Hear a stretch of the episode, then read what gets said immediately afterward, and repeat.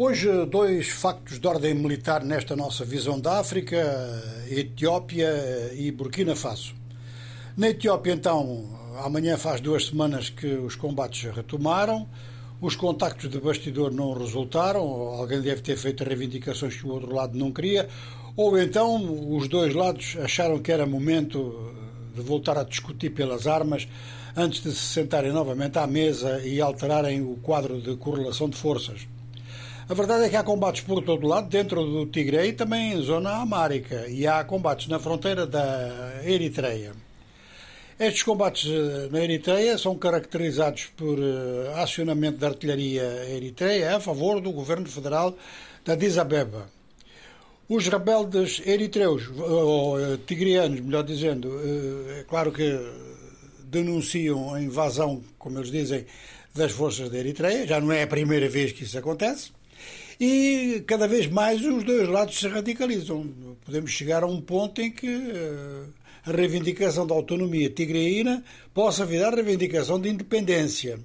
Combate-se muito no maciço montanhoso, que vai até 4.500 metros, e este maciço é considerado vital, por um lado, para as forças federais, porque tem que ultrapassar para entrar mais profundamente no Tigre. E do ponto de vista tigreino, é uma barreira de defesa considerada natural e muito importante. Aliás, já não é a primeira vez que este maciço é considerado importante na história, mesmo na história da Segunda Guerra Mundial. De forma que complicou-se a situação e quando se procura resolver as coisas reforçando a posição à mesa das negociações com avanços militares, geralmente o que acontece é que o impasse se acentua porque fazer uma conquista territorial põe o adversário em muita dificuldade. Se este adversário tiver condições, e os dois têm, no caso da Etiópia, ele vai tentar corrigir a situação antes de voltar à mesa, não vai voltar a discutir sob a ameaça chamada faca do pescoço.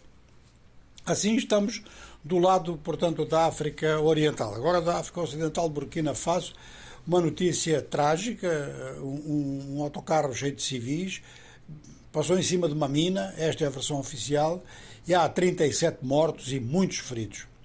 Tratava-se de um comboio de viaturas que saía da região do Sahel, há uma região no norte do Burkina Faso que tem este nome, saía da região do Sahel em direção ao Agadugu, portanto uma viagem longa, com proteção militar. Quem acionou a mina foi um autocarro então com civis.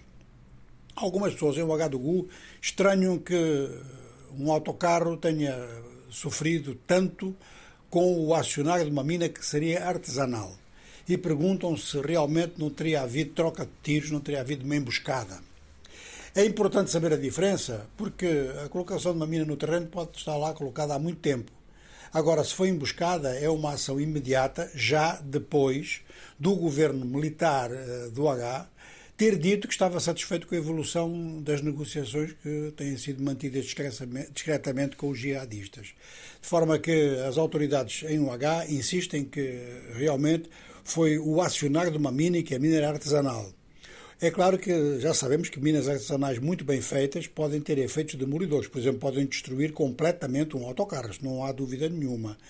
Mas também podem-se colocar algumas questões e é claro que o Serviço de Relações Públicas do Exército do Burkina Faso provavelmente vai ter que se explicar um pouco mais.